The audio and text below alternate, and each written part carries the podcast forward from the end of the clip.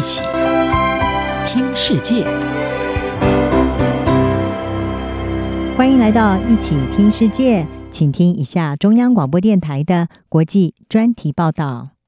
今天为您报道的是中国打压 MeToo 运动，彭帅案升级国际外交事件。中国女将彭帅十一月初在微博上发文揭露自己曾遭中国前副总理张高丽性侵。并在发表这篇文章后，一度行踪成谜。他不仅成为中国 MeToo 运动被打压的最新受害者，也成为国际体坛与政坛最新关切的焦点。二零一七年，好莱坞电影大亨哈维·温斯坦的性侵事件引爆全球 MeToo 运动，世界各地有不少女性出面揭发知名人士的性骚扰与性侵行为。这股运动也很快烧到了中国。美联社报道，中国独立记者黄雪晴，二零一八年协助一名学生举报一名大学教授性骚扰，掀起了中国国内的迷途运动。这起案件不仅引发中国舆论的广泛关注，并且也取得了一定的成功。该名教授后来遭到调查并被开除。中国在二零二零年通过的民法典中，也首次对性骚扰做出明确界定。但为了避免 MeToo 运动演变成社会运动，中国当局的打击也来得很快。无论是倡议人士或出面指控的当事人，他们不仅要面对网络霸凌、现实生活中的骚扰、暴力和歧视，甚至会被指控犯罪，遭到逮捕。中国 MeToo 运动遭受到的打压，在今年尤其明显。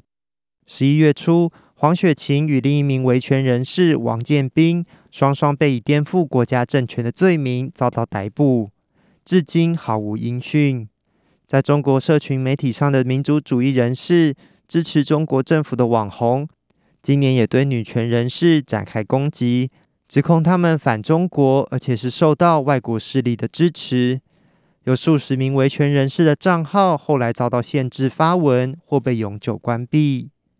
根据美联社报道，先前指控遭央视主持人朱军性骚扰的央视实习记者周小璇，今年九月出席法院听证会时，就曾经遭到群众的干扰和不明人士的跟踪，而他的案件最终也因为证据不足而被法院驳回。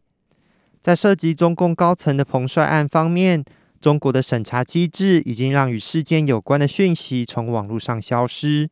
不仅如此，彭帅的消失多日，也引发人权团体及国际政治人物对彭帅安危的关切，并呼吁杯葛北京冬季奥运。世界女子职业网球协会甚至扬言不惜撤出中国市场。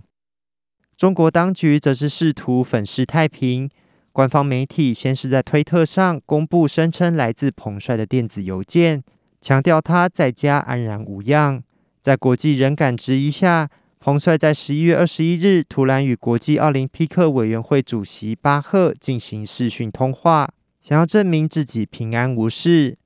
但这些举动并无法消除各界对中国官方刻意操弄的猜疑。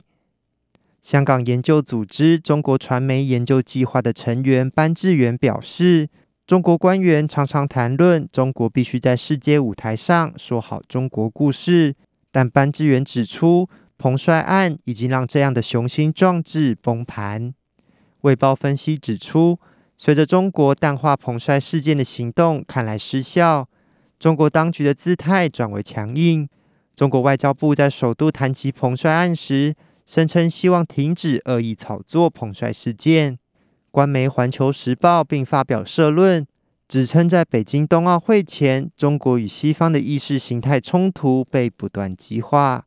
乔治亚州立大学全球资讯研究中心主任列普尼可娃认为，部分中国官媒显然正采取一种要凸显西方国家虚伪的策略，来回避批评与质疑，而强调西方与中国之间意识形态差异，将模糊原本指控的焦点。并进一步将这个议题政治化成一种我们与他们之间的对抗。